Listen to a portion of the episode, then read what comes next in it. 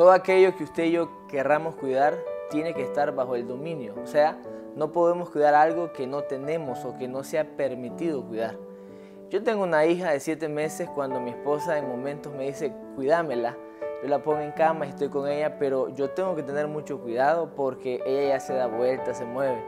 Y si en unos segundos yo no estoy con ella, no estaría cuidándola. Literalmente es una bebé y hay que tenerla en los brazos. Pablo ve este tipo de situación en los cristianos y ve una consecuencia que hay cuando no estamos bajo un cuidado. Y Pablo escribe entonces precisamente acerca de esto, cómo cuidarnos y dejarnos cuidar. Y quiero que me acompañe en su Biblia al libro de Filipenses capítulo 4. Dice el verso 6 y 7. No se angustien por nada, más bien oren. Pídanle a Dios en toda ocasión y denle gracia.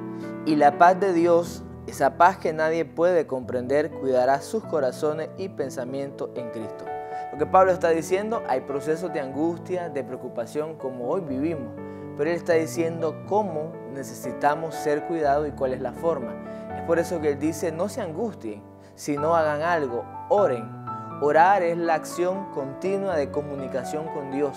Lo que está diciendo es que Dios quiere cuidarnos, pero para eso nosotros necesitamos disponer. Mi bebé no dispone voluntad, yo, yo la chineo y la cuido, pero en el caso de nosotros funciona diferente. Con Dios tenemos entonces ese proceso donde nos hemos entregado a Él y Él ahora está diciendo, en toda ocasión oren. En toda ocasión quiere decir en toda la área de nuestra vida, en todo aquello que nos preocupe, debemos orar. Lo que te quiero decir es entonces esto, que el afán es producto de no estar bajo un cuido y el no estar bajo un cuido es producto de no estar conectado. Lo que está diciendo es cada vez que estemos afanados es porque no nos hemos dejado cuidar, porque en los brazos del Padre todos estaremos bien cuidados. Él quiere cuidarnos.